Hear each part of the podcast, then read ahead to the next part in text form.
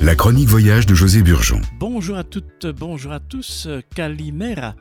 Carlos Ilsate tin Rhodos. Nous allons à Rhodes. Nous restons en Grèce, en mer Égée.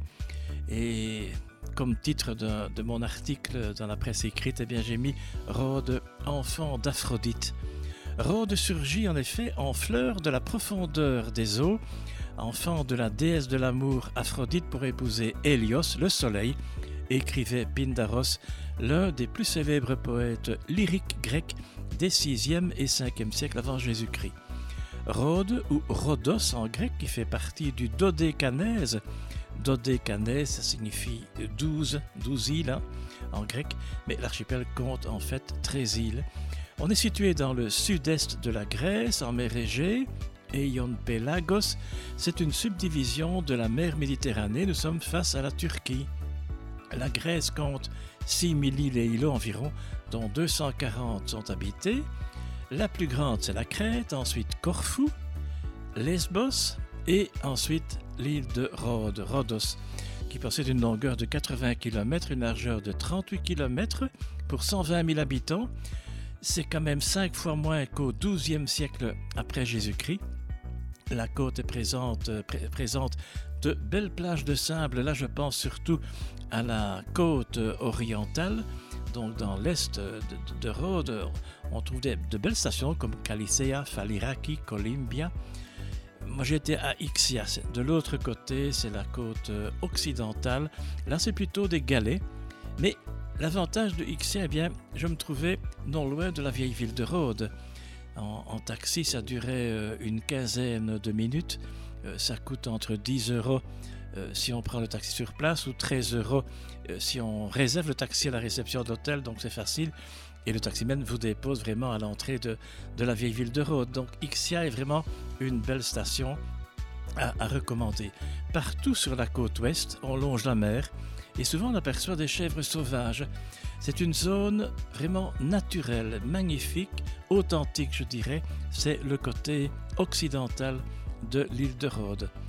L'intérieur de l'île, eh bien, c'est un paradis de verdure avec des forêts de pins odorants, des cyprès élancés, des chênes, des lauriers roses, mimosa, hibiscus. L'hibiscus est le symbole de l'île de Rhodes. On trouve également des eucalyptus, de nombreux oliviers, hein, comme partout en Méditerranée. L'olivier qui était l'arbre sacré en Grèce antique. Les chevaliers passent par Rhodes en 1308 après avoir été chassés de Terre Sainte. En 1444, 600 chevaliers sont appuyés par 5000 Rhodiens. La ville de Rhodes est fortifiée et la longueur des remparts représente 5 km. Après avoir passé la porte Saint-Antoine, on peut apercevoir les ruines du temple d'Aphrodite, l'auberge d'Auvergne et l'hôpital. L'hôpital qui est actuellement un musée très intéressant, hôpital qui fut fondé au XVe siècle. Les Rhodiens tiennent les Ottomans en respect pendant deux siècles, jusqu'à la prise de la ville en 1522 par Soliman le Magnifique. Un de mes endroits préférés dans la ville médiévale de Rhodes, c'est la place Hippocratus, Hippocrate, la place Hippocratus et sa fontaine. On peut y faire une petite pause café pour déjeuner ou s'arrêter dans les nombreuses boutiques euh, environnantes.